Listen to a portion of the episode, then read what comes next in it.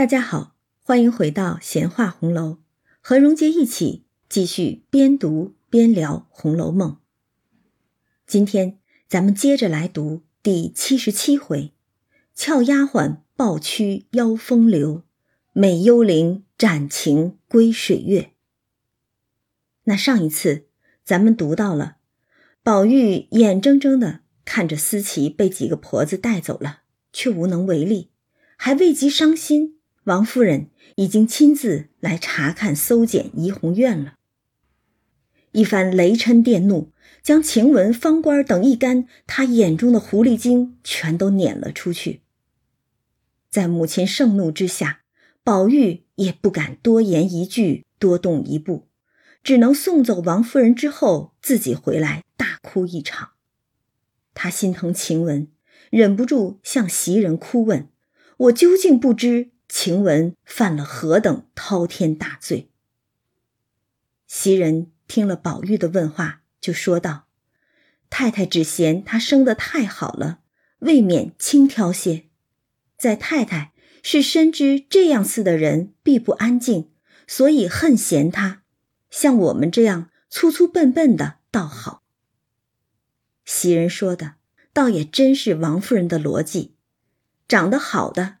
就一定是狐狸精了，但是宝玉知道这一定是有人在背后告密，宝玉就说：“这也罢了，咱们私自的玩话怎么也知道了，又没外人走风，这可奇怪。”其实宝玉这已经是在怀疑怡红院有内鬼了。袭人就说：“你有什么忌讳的？一时高兴了，你就不管有人无人了。”我也曾使过眼色，也曾递过暗号，被那人知道了，你反不觉。袭人这话有意思，仿佛把一切责任全都推到了宝玉身上，是宝玉无意之间泄露了什么，被人去告了密。可是宝玉却说：“怎么人人的不是太太都知道，单不挑出你和麝月、秋纹的来？”这话一问。其实宝玉心中所疑之人已经是呼之欲出了，连袭人的温柔和顺也无法抵消宝玉心中的怀疑和愤怒。袭人听了这话，心内一动，低头半日无可回答。袭人当然能听出来，这是宝玉对他起疑心了。面对这几近直白的质问，袭人如何回答？说实话，宝玉确实问得有理，只是作者对这件事儿却从未明言。我们只知道恨嫌晴雯的不止一人，上至王夫人，下至王善保家的，都对晴雯看不顺眼。晴雯非死于一人之手，实在是死于这个世道里种种被扭曲的人性呀。那袭人低头半日，才笑道：“正是呢。若论我们也有玩笑，不留心的梦浪去处，怎么太太竟忘了？想是还有别的事儿，等完了再发放我们也未可知。”宝玉就哭道：“你是头一个出了名的至善至贤之人，他两个又是你陶冶教育的，焉得还有梦浪该罚之处？”宝玉这话明显是反话，这等严厉的措辞从宝玉这个素来怜爱包容女孩的人口中说出来，可知他胸中郁愤已极，但他心中更多的是对被撵的晴雯等人的痛惜吧。宝玉接着就说：“只是方官尚小，过于伶俐些，未免以强压倒了人，惹人厌。四儿是我误了他。”还是那年我和你拌嘴的那日起，叫上来做些细活未免夺占了地位，故有今日。只是晴雯也是和你一样，从小在老太太屋里过来的，虽然她生的比人强些，也没有正妨碍去处，就只是她的情性爽利，口角锋芒些，究竟也未曾得罪你们，想是。他过于生的好了，反被这好所误。说毕，复又哭起来。说到底，方官、四儿、晴雯这三个人都有灵力过人之处，他们没有去害人，但他们的存在便是挡了别人的路，占了别人的位置。尤其是晴雯，宝玉还傻傻的说：“虽然他生的比人强些，也没有正妨碍去处。殊不知，就是这点强，就会让人嫉妒。更何况，晴雯还是宝玉心上第一等人，这份亲近重视，就更会让有心人觉得受到威胁，心里扎根刺儿一样，不除不快。袭人那边。听话听音儿，细揣此话，好似宝玉有疑他们之意，竟不好再往前劝，只能安慰宝玉，叹道：“天知道罢了，此时也查不出人来，白哭一会子也无益，倒是养着精神儿，等老太太喜欢时，回明白了再要他来是正理儿。”袭人这便是要劝宝玉不要着急。先拖延一段时间，也许等过了这事儿的风头，还有回还之处。宝玉却冷笑道：“你不必虚宽我的心，等到太太平服了，再瞧势头去要时，知他这病等得等不得。他自幼上来娇生惯养，何尝受过一日委屈？连我知道他的性格，还时常冲撞了他。他这一下去。”就如同一盆才抽出嫩剑的兰花送到猪窝里去一般。宝玉果然了解晴雯的性格，以晴雯这等刚烈的脾气，又如何能经得起这样的拖延？而宝玉的比喻也着实贴切，晴雯可不就像是那娇嫩的兰花惨遭荼毒一般，令人心疼吗？宝玉又接着说。况且他又是一身重病，里头一肚子的闷气，又没有亲爹娘，只有一个醉泥鳅姑舅哥哥。他这一去，一时也不惯的，哪里还等得几日？知道还能见他一面两面不能了。说着，又越发伤心起来。宝玉显然是已经预感到了那最坏的结局，所以分外伤心。因为他太了解晴雯，也正因为了解，他就明白的知道，被如此羞辱冤枉，娇嫩如晴雯，又怎禁摧残？刚烈如晴雯，又怎会苟活呢？袭人听他这样说，却笑道：“可是你自诩州官放火，不许百姓点灯。我们偶然说一句略妨碍些的话，就说不利之谈。你如今好好的咒他。”是该的了，他比别人娇些，也不到这样起来。在袭人眼中看来，晴雯不过是被撵出去，又怎么就到了要死要活的地步了呢？宝玉就说：“不是我妄口咒他，今年春天已有兆头了。”袭人忙问何兆，宝玉道：“这阶下好好的一棵海棠花，竟无故死了半边儿。”我就知有异事，果然挨在他身上。袭人听了，又笑起来，说道：“我待不说，又撑不住。你太也婆婆妈妈的了，这样的话岂是你读书的男人说的？草木怎又关系起人来了？若不是婆婆妈妈的，真也成个呆子了。”宝玉叹道：“你们哪里知道？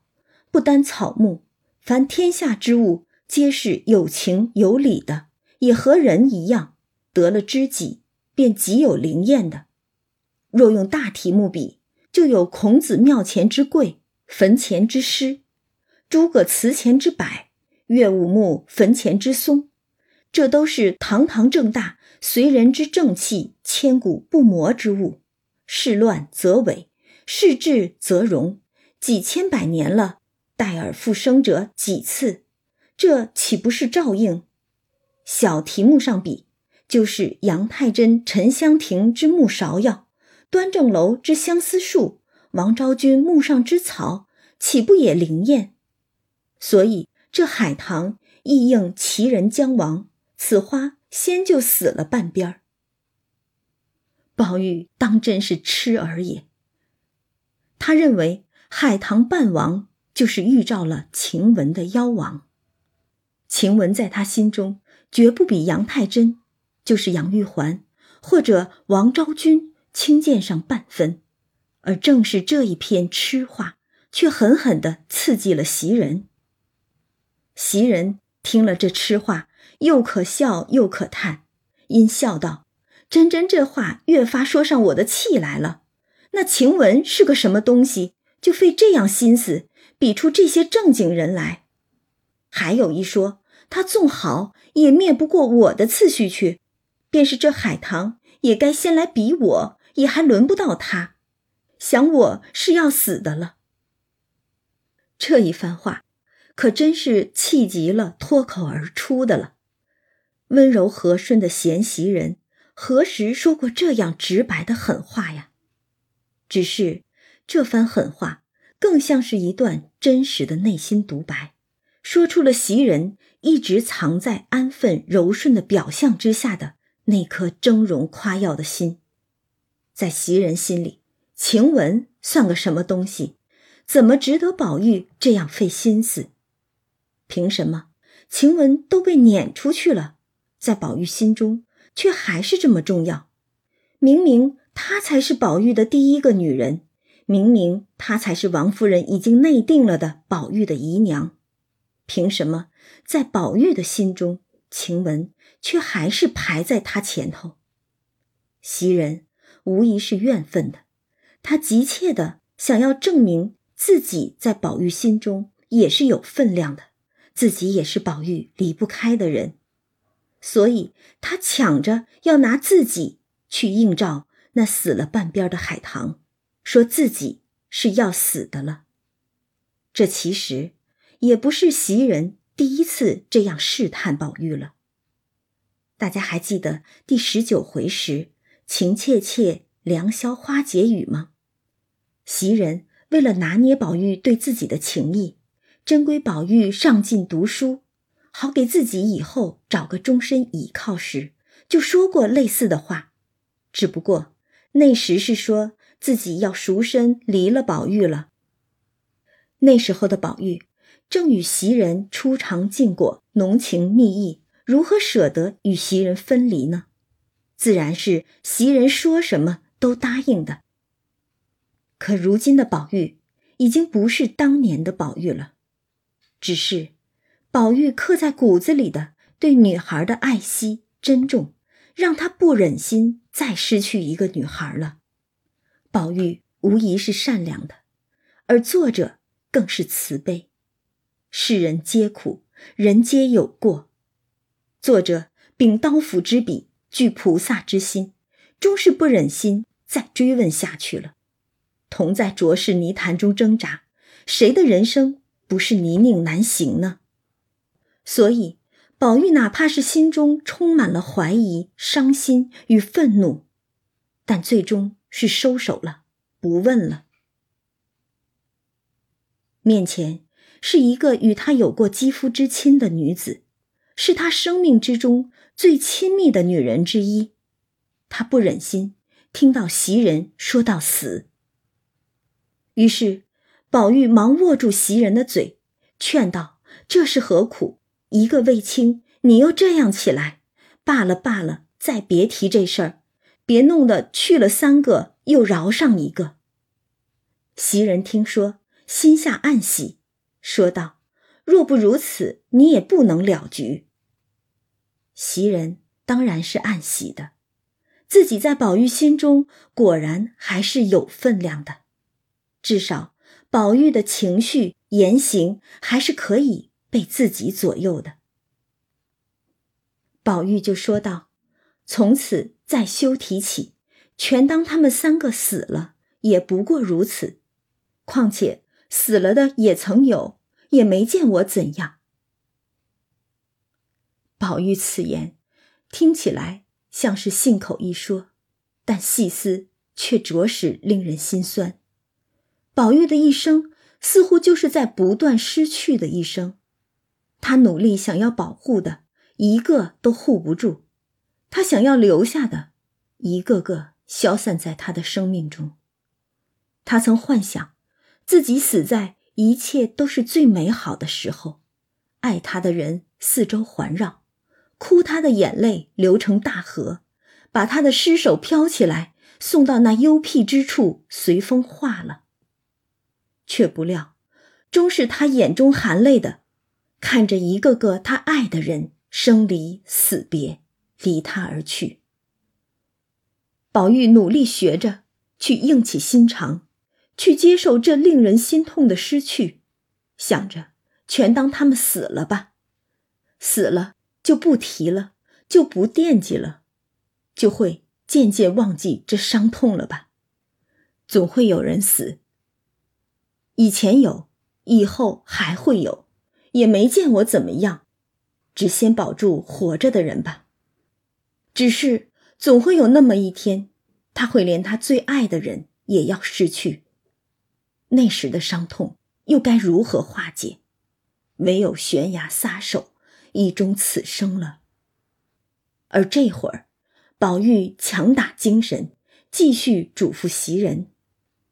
如今咱们且说现在的，倒是把晴雯的东西瞒上不瞒下，悄悄的打发人送出去与他；再或有咱们常日积攒下的钱，拿几吊出去给他养病。也是你姐妹好了一场。袭人听了，笑道：“你太把我们看小气，没人心了。这话还等你说。我才已将他素日所有衣服以及各食物总打点下，都收在那里。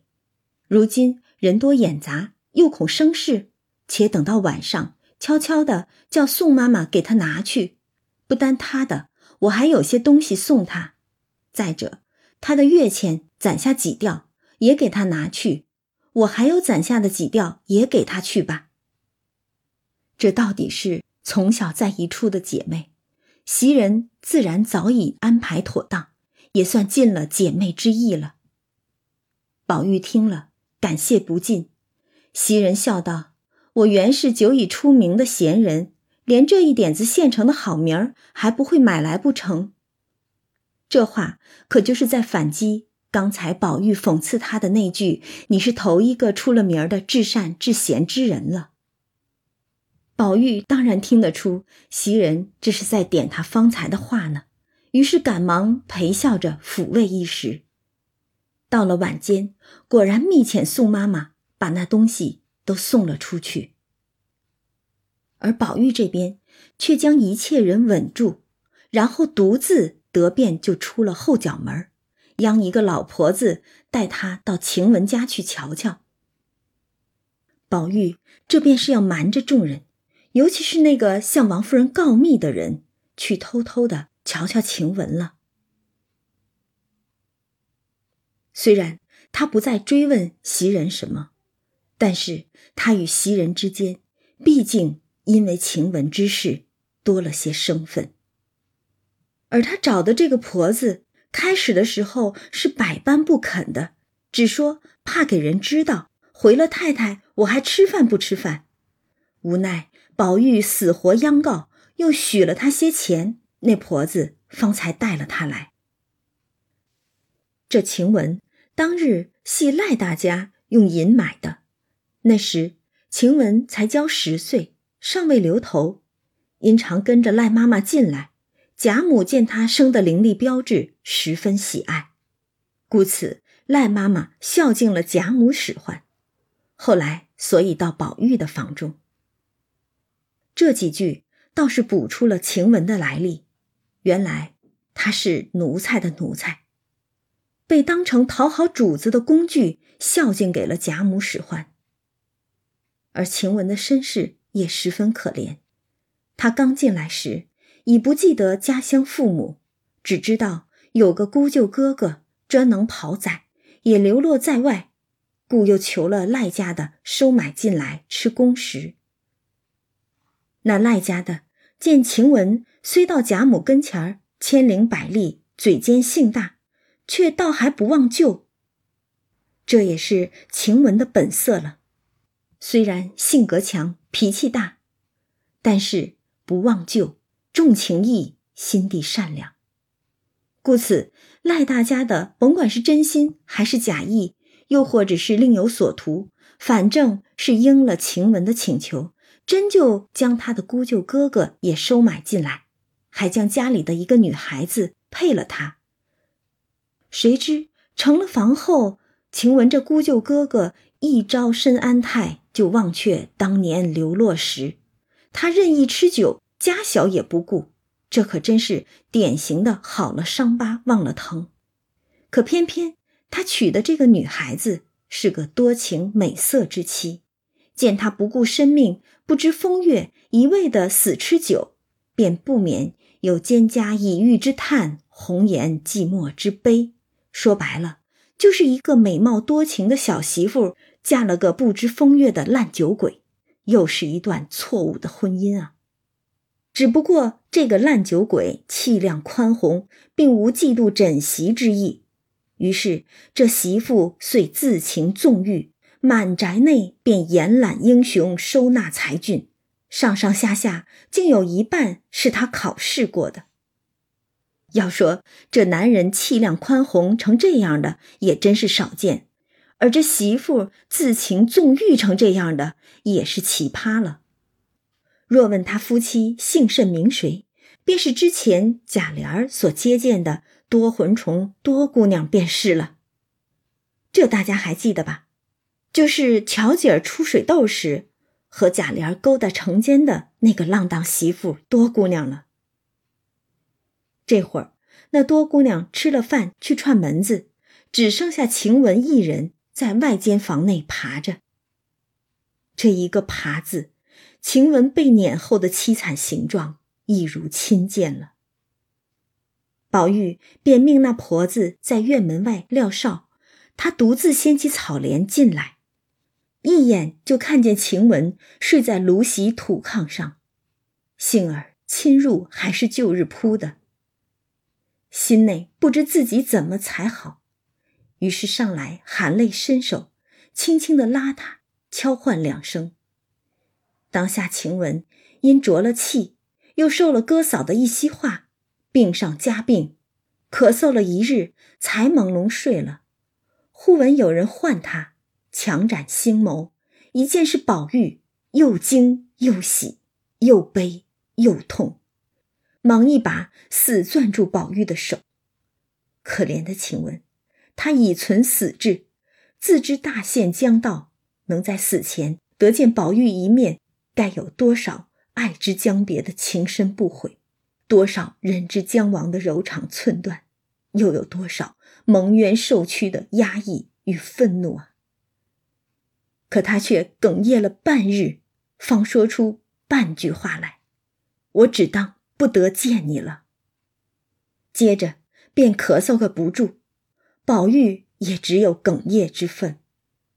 晴雯道：“阿弥陀佛。”你来得好，且把那茶倒碗我喝，渴了这半日，叫半个人也叫不着。宝玉听说，忙拭泪问道：“茶在哪里？”晴雯道：“那炉台上就是。”宝玉看时，虽有个黑纱吊子，却不像茶壶，只得桌上去拿了一个碗，也甚大甚粗，不像茶碗。未到手内，先就闻得游山之气。宝玉只得拿了来，先拿些水洗了两次，复又用水涮过，方提砂壶斟了半碗。看时绛红的也不大成茶。晴雯扶枕道：“快给我喝一口吧，这就是茶了，哪里比得咱们的茶？”宝玉听说，先自己尝了一尝，并无清香，只有些茶味儿，只一味的苦涩。略有茶意而已，长臂，方递与晴雯。只见晴雯如得甘露一般，一气儿都灌下去了。想来晴雯早已四五日水米不沾牙了，对她而言，这不成茶的茶亦是甘露了。而这段描写又极细致、极真实，那黑纱调子。满是油山气的粗碗，酱红色的苦茶，没有真实的经历，真的很难写出来。我们仿佛可以透过这一段描写，看到作者生活的窘迫。而庚辰本的双行夹批又在这里有一条评注：“不独为晴雯一哭，且为宝玉一哭亦可。”隐约中，这段描写似乎也透露出宝玉日后的结局。还记得宝玉去袭人家里那次吗？袭人的母亲和哥哥见宝玉来了，赶忙令齐齐整整摆上一桌子果品来。可是对着这一桌子果品，袭人却觉得总无可吃之物可以给宝玉。当时的批语说道：“补明宝玉自幼何等娇贵，以此一句，留与下部后数十回，寒冬噎酸鸡，雪夜为破毡等处对看，可为后生过分之戒。叹，叹，可见当时的宝玉。”有多么娇生惯养、金尊玉贵，日后他的结局便有多落魄、多寒酸。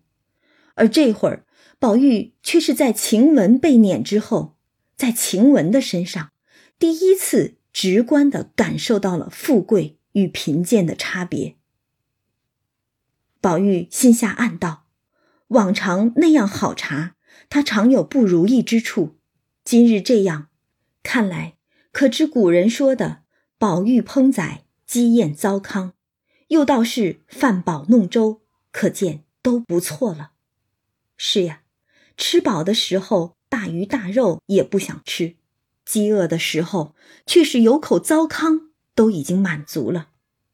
而“饭饱弄粥”，只有那吃饱了的人才会想着去煮各色的精巧粥点，换换口味儿，否则饭还不够吃呢。哪有米煮粥呢？宝玉现在是看到了晴雯凄惨的形状，有所感悟。待到日后贾府败落之时，宝玉寒冬里咽着腌酸菜，是否也会无暇在意满是油山气的粗碗？是否也会有口苦茶就是甘露了呢？那时的他，又是否会想到自己小时候曾因为一盏风露茶？就砸了茶碗，动了气。而雪夜围破毡的时候，他是否也会想起那件不小心被他烧了个洞的雀金球，和那个在病中也要正命为他永补雀金球的女孩？贫贱之人活着已是不易，哪里还有诸般富贵时的奢望？宝玉似乎总是能从旁人的经历中。有所领悟，比如从灵官身上看到人生情缘各有分定；比如从晴雯这儿看到贫病交加的潦倒。庚辰批语在这里就评道：妙，通篇宝玉最悟书者，每因女子之所立，始信其可，此为触类旁通之妙绝矣。是呀。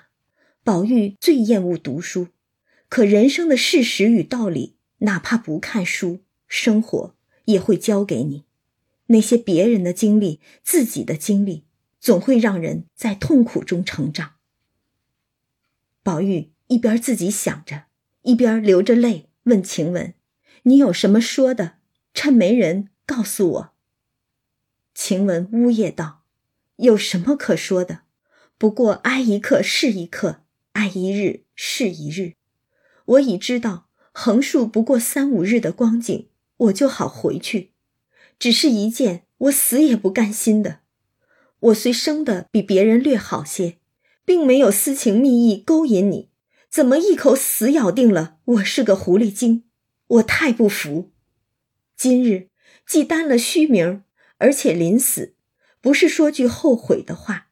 早知如此，我当日。也另有个道理，不料痴心傻意，只说是大家横竖在一处，不想凭空生出这一节话来，有冤无处诉。说毕又哭。这便正是本回回目所说的俏丫鬟抱屈要风流了。晴雯已经明白知道自己就要死了，但临死之前，她却有满腹冤屈，无处可诉。红颜薄命，但红颜何罪，竟至薄命如斯？只因生得好，风流灵巧，就何该想当然的被污蔑成狐狸精吗？晴雯对宝玉无疑是有情的，却从不曾想过用私情蜜意去勾引宝玉，这是她懵懂的爱情里的自尊与骄傲。而如今，这自尊与骄傲却遭到最恶毒的猜忌与污蔑。尤其在那样一个年代，这个污名不仅能恶意的毁掉了一个清白女孩的名誉，更足以害了一个人的性命。以晴雯这等刚烈的性格，又如何能忍受这样的侮辱与冤屈？她只是一个十六岁的年轻女孩，背负冤屈却无处申冤，唯有一死以证清白。她还能怎样呢？古来多少名士豪杰尚且有冤难诉，更何况一个身为下贱的丫鬟？晴雯到死。都是满腹冤屈，满心的愤懑，也只有向宝玉哭诉：“我死也不甘心，我太不服。”这个傻孩子曾经满怀憧憬，以为可以和自己喜爱的人相伴相守，长长久久，只说是大家横竖在一处，却全然想不到，红尘中虽有乐事。却哪里能得长久？多的是那瞬息间的乐极生悲，人非物换。他像所有恋爱的女孩子一样，把朦胧的爱意珍重的藏在心里。他会为了心爱之人宝玉病中永补雀金球，也会因为一点小事儿就和宝玉怄气拌嘴，拈酸吃醋，然后又娇憨的。撕扇子做千金一笑，与宝玉和好如初。他不屑于干那些鬼鬼祟祟的事儿，拿捏宝玉。和黛玉一样，他在乎的是宝玉的心，却万万想不到被人强加了一个狐狸精的罪名，用他从不曾做过，也从不屑去做的事儿来诬陷他。宝玉在旁拉着晴雯的手。只觉瘦如枯柴，腕上犹带着四个银镯，于是气道：“且卸下这个来，等好了再戴上吧。”于是就帮晴雯把镯子卸了下来，塞在枕下。又跟晴雯说：“可惜你这两个指甲，好容易长了二寸长，这一病了又损好些。这银镯和这指甲。”处处都可见晴雯在怡红院时的昔日之乐，而此时再看，却只得今日之悲叹了。晴雯听了宝玉的话，擦了擦眼泪，就伸手取了剪子，将左手上两根葱管一般的指甲齐根绞下，又伸手向背内将贴身穿着的一件旧红绫袄脱下，并指甲都与宝玉说道。这个你收了，以后犹如见我一般。快把你的袄儿脱下来，我穿。我将来在棺材内独自躺着，也就在怡红院一样了。论理不该如此，既担了虚名，我也是无可如何了。晴雯这已是分明在与宝玉诀别了，仿佛交换定情信物一般，他把自己的指甲。和贴身旧袄留与宝玉，做个日后的念想，就仿佛在宝玉以后的红尘路上，自己还会陪伴左右。他又要了宝玉的袄自己穿上，就仿佛在自己的黄泉路上也有宝玉相伴，不会孤独。这个痴心的姑娘，她懊悔地说：“早知如此，我当日也另有个道理。”她懊悔的。从不是自己珍而重之藏在心中的爱，而是没有早一些让自己爱的人知道自己的心意，知道自己有多爱他。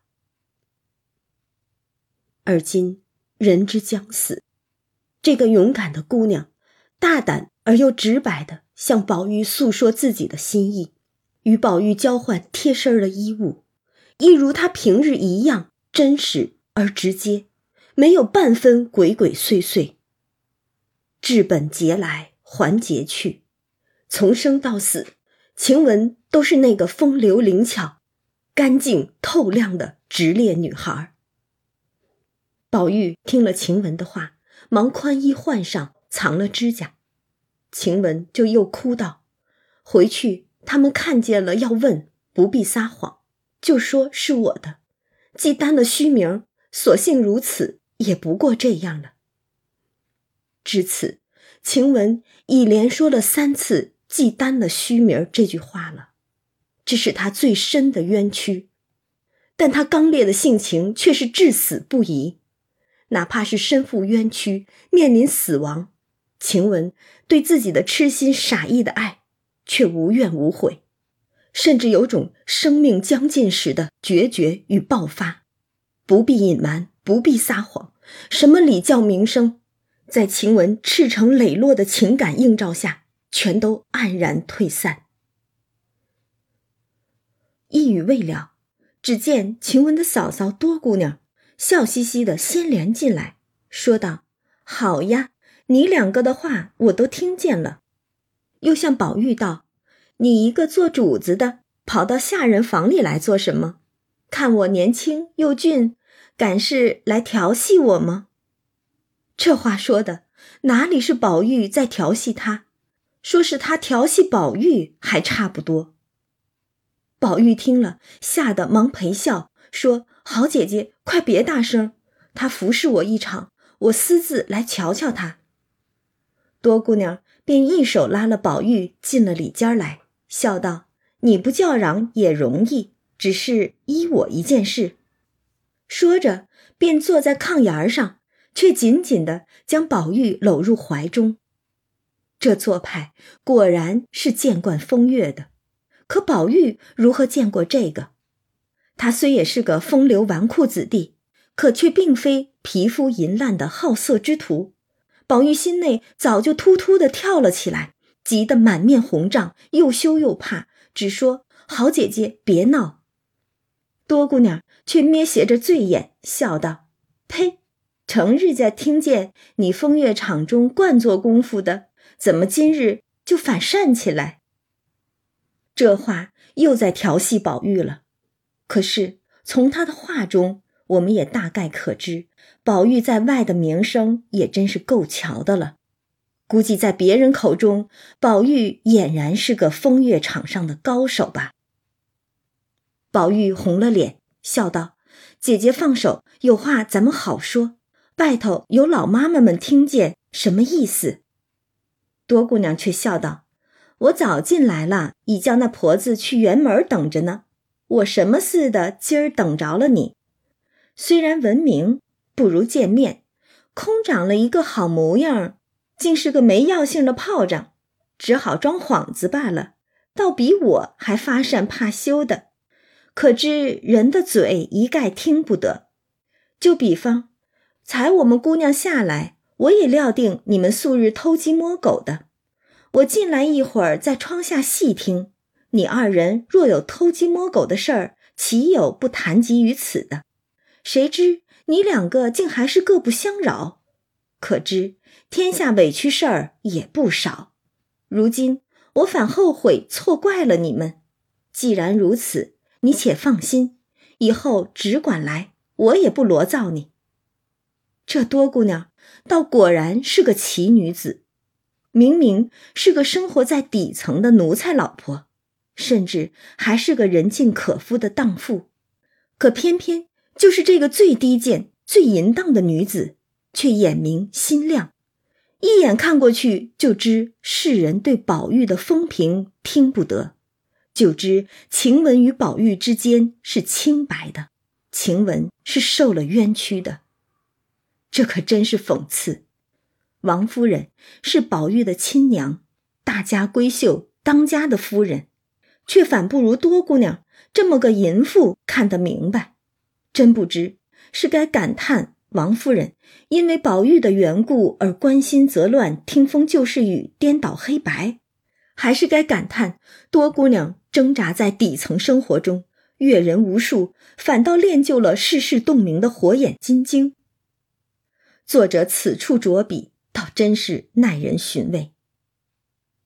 而这多姑娘也着实干脆，既然看明白宝玉不是那好色之徒，他也就不多做纠缠，反后悔自己错怪了宝玉和晴雯。他在这儿说了句大实话，可知天下委屈事儿也不少。这看似轻描淡写的一句话，却实在令人不忍细想，想得多了，全是斑斑血泪呀。不过，他既说了不罗造宝玉，宝玉也就放下心来，方起身整衣，央个道：“好姐姐，你千万照看他两天。我如今去了，说必出来，又告诉晴雯，二人依依不舍，也少不得一别。这一别虽是生离，两人却都明白知道，实为死别。这又让他们如何舍得？”晴雯知宝玉难行，遂用背蒙头，总不理他。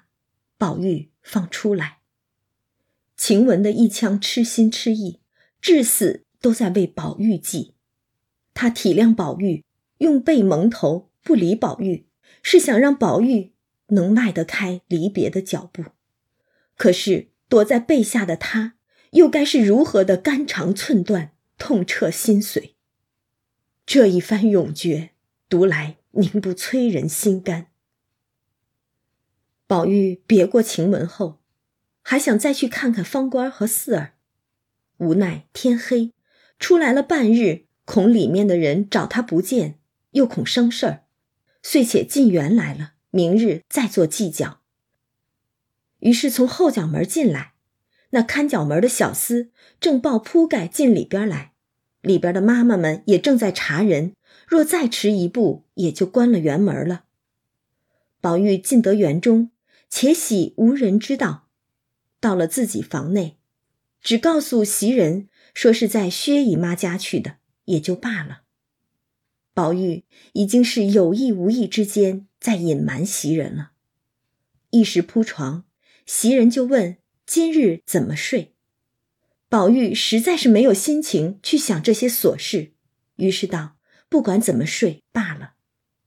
原来这一二年间，袭人因王夫人看中了他，他越发自要尊重，凡被人之处或夜晚之间，总不与宝玉狭腻，较先前小时候反倒疏远了。这倒也真是袭人的性格做派。他既已得了王夫人的认可，成了宝玉的屋里人。只是尚未过了明路，报知贾母和贾政而已。袭人自然要自重身份，以正经姨娘的标准来要求自己，怎可失了尊重呢？再者，王夫人可是最担心有人和宝玉作怪，把宝玉勾引坏了的。袭人自然也要避嫌嘛。只是这还真让人忍不住就会想到晴雯，与宝玉作怪的。反受看重，清清白白的反遭其罪，这世道人心颠颠倒倒，还真是难测呀。而袭人平日虽无大事办理，一应针线，并宝玉及诸小丫鬟们凡出入的银钱、衣履、食物等事，也正繁琐。且他有吐血旧症，虽已痊愈，每因劳碌风寒所感，即嗽中带血。故而夜间总不与宝玉同房。要说这吐血旧症，还是那年宝玉看灵官画墙，淋着雨回来的时候踢着的，却不想到底还是给袭人留下了病根儿。而宝玉夜间常醒，又极胆小，每醒必唤人。因晴雯睡卧警醒，且举动轻便，故一应的茶水、起坐、呼唤之人。皆系为他一人，所以宝玉外床只是他睡。如今他去了，袭人因思此任比日间要紧，所以只得来问。宝玉既答不管怎么样，袭人只好还依旧日之意，仍将自己的铺盖搬来设于床外。宝玉发了一晚上呆，即催他睡下，袭人等也都睡后，就听着宝玉在枕上长吁短叹，复去翻来，至三更以后，方渐渐的安顿了，略有鼾声。袭人方放心，也就睡着。结果没半盏茶的时间，只听宝玉叫晴雯，因要吃茶，袭人忙下去。向盆内洗过手后，从暖壶内倒了半盏茶来吃过。宝玉就笑道：“我进来叫惯了他，却忘了是你。”前文里头，袭人的母亲过世时，袭人回家奔丧，宝玉夜来吃茶，那个时候叫的是袭人，而这会儿又是夜来吃茶，叫的却是晴雯。只是袭人去后仍归。晴雯却一去不回，生离犹可畏，死别将奈何？袭人听了宝玉的话，就笑道：“他一乍来时，你也曾睡梦中直叫我，半年后才改了。我知道晴雯人虽去了，这两个字只怕是不能去的。”袭人这话倒没说错，晴雯的名字只怕。会一直留在宝玉的心中，难以抹去了。说着，大家又躺下，宝玉又翻转了一个更次，到五更的时候方睡去。只见晴雯从外头走来，仍是往日行景，进来笑向宝玉道：“你们好生过吧，我从此就别过了。”说着，回身便走。晴雯已魂魄入梦。笑着与宝玉诀别，依然是往日行景，那么爽利又那么善良。你们好生过吧，我从此就别过了。霁月难逢，在充斥着乌云浊雾的红尘中，晴雯短暂的一生，却闪耀出生命的光彩，如雨后心晴，天净月朗一般难得。而越是美好的，越容易消散。就如彩云易散，令人扼腕唏嘘。宝玉忙叫他时，又将袭人叫醒。袭人还只当他灌了口乱叫，却见宝玉哭了，说道：“晴雯死了。”宝玉这便是与晴雯心有所感，知道晴雯这是来向他话别了。袭人却笑道：“这是哪里话？”你就是胡闹，被人听见什么意思？宝玉哪里肯听，恨不得一时天就亮了，就遣人去问信儿。这一个晚上，对宝玉而言实在是煎熬而漫长了。结果，及至天亮时，就有王夫人房里的小丫鬟走来，叫开门，传王夫人的话，说及时叫起宝玉，快洗脸，换了衣裳，快来。因今日有人请老爷寻秋赏桂花，老爷因喜欢他钱儿作诗好，故此要带他们去。这都是太太的话，一句别错了。你们快飞跑着告诉去，力逼他快来。老爷在上房里还等着他吃面茶。环哥已经来了，快去快去！再着一个人去叫兰哥，也要这等说。里面的婆子听一句应一句，一面扣钮子，一面开门。一面早有两三个人，一行扣衣，一行分头去叫人了。袭人听得扣院门，便知有事儿，一面命人问时，自己也就起来了。听得这话，忙催促人过来舀水洗脸，催宝玉起来灌漱，他自去取衣。因寻思着是要跟贾政出门，便不肯拿出十分出色新鲜的衣履来。只捡那二等成色的来，袭人亦是有心了，非常善于揣摩上意呀。宝玉此时亦无法，只得忙忙的前来。作者在这儿又用了一笔横云断岭的写法，你越是着急牵挂着一件事儿，他越是偏用另一件事儿来岔开。宝玉这会儿心里再着急、再煎熬，也只能先来拜见父亲了。果然，贾政在那里吃茶，十分喜悦。宝玉忙行了醒臣之礼，贾环、贾兰二人也都见过了宝玉。贾政命坐吃茶，向环、兰二人说：“宝玉读书不如你两个，论提联、贺诗这种聪明，你们皆不及他。今日此去，未免要你们作诗。”宝玉须听遍助他们两个。王夫人等自来不曾听见这等考语，真是意外之喜。何止王夫人意外，我等读者也是颇为意外，竟能从贾政口中说出对宝玉称赞的话来，真真难得了。可偏偏回思郑老卸任回京之后的种种言行，竟然全无突兀之感。一时，他父子几人去了，王夫人方欲过贾母这边来，就有方官等三两个的干娘走来回说：“方官自前日太太的恩典赏了出去，他就疯了似的，茶也不吃，饭也不用，勾引上藕官、蕊官，三个人寻死觅活，要剪了头发做尼姑。我只当是小孩子家，一时出去不惯也是有的。”隔两日想他就好了，谁知越闹越凶，打骂着也不怕，实在是没法，所以来求太太，或者依他们做尼姑去，或者教导他们一顿，赏给别人做女儿去吧。我们也没这福气。方官这干娘嘴上说把方官等赏给别人做女儿去吧，我们没这福气，实际上他们是在赌气向王夫人来抱怨呢。这些小戏子，哪怕是被撵出园子去，被又打又骂的，却都不肯安分听话。这是要求着王夫人这个主子来给他们撑腰做主呢。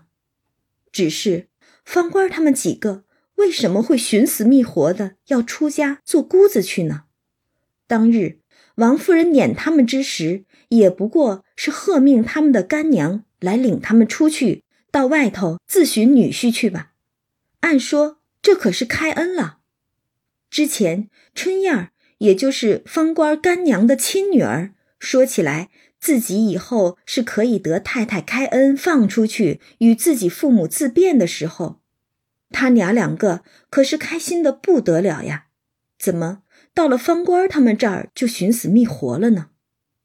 我们只能猜想，有这样两个可能：一个。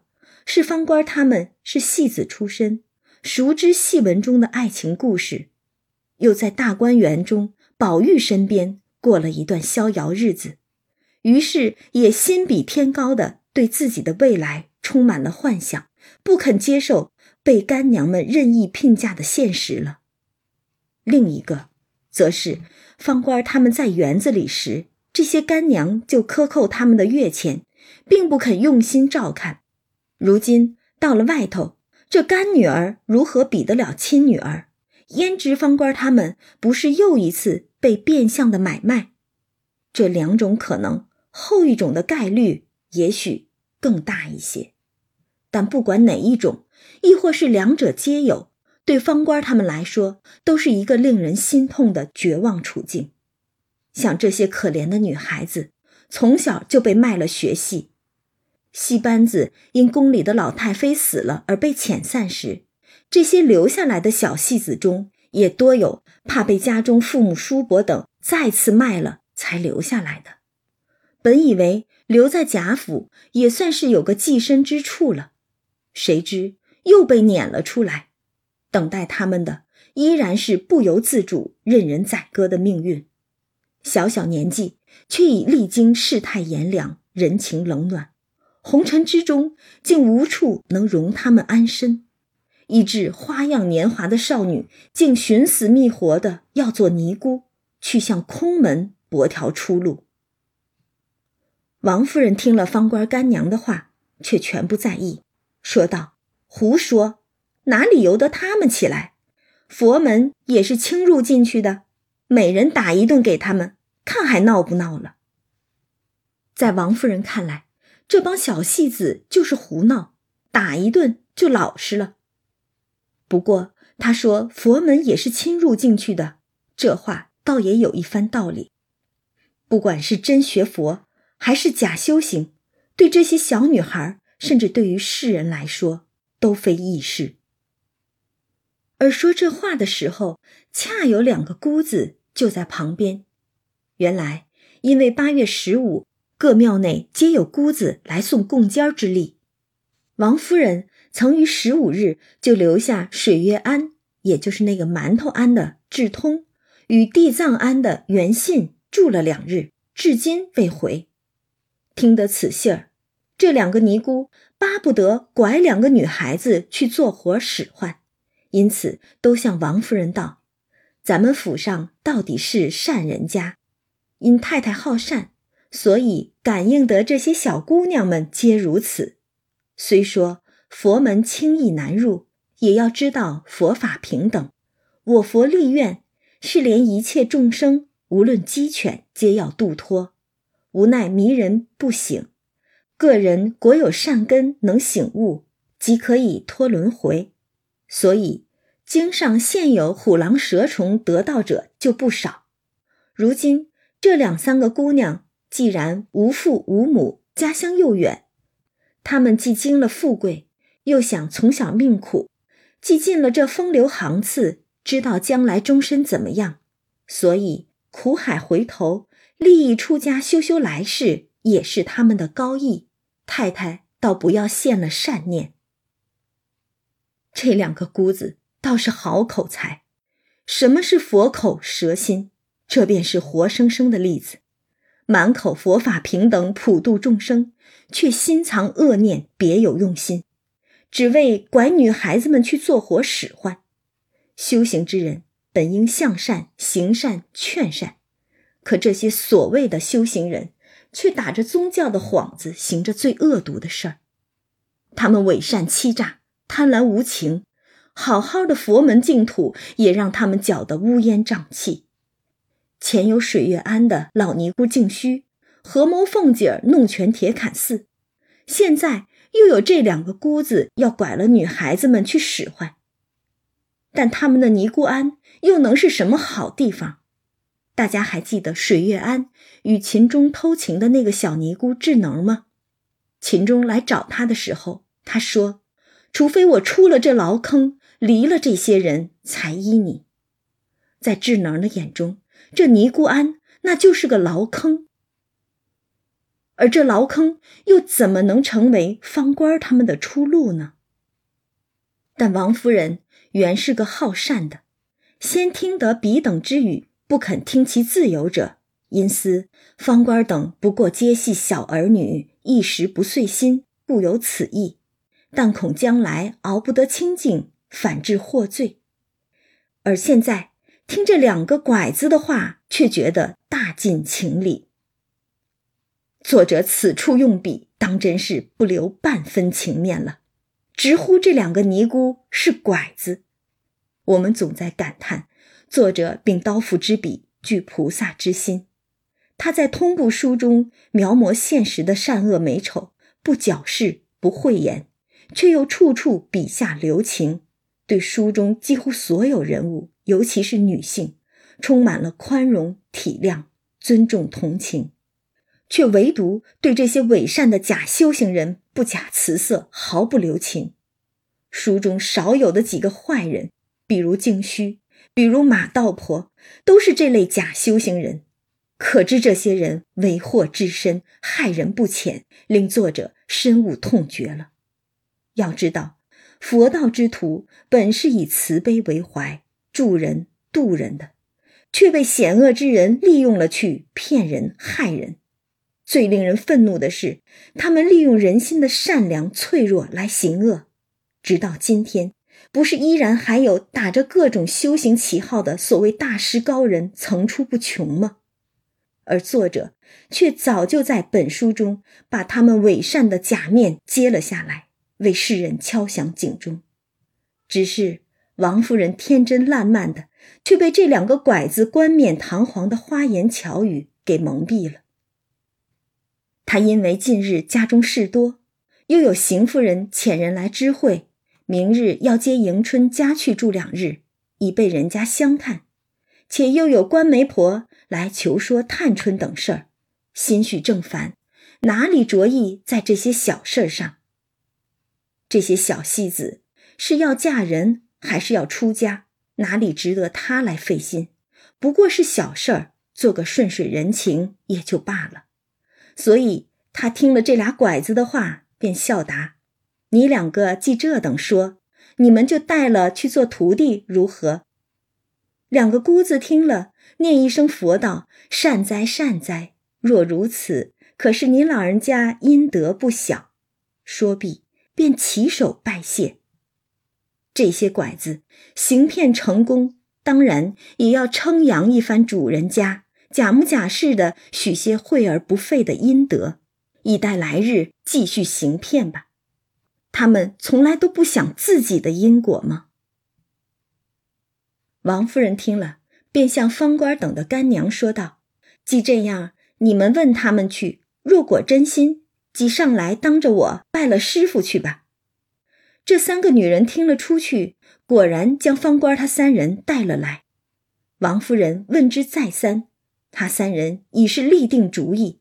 遂与两个姑子磕了头，又拜辞了王夫人。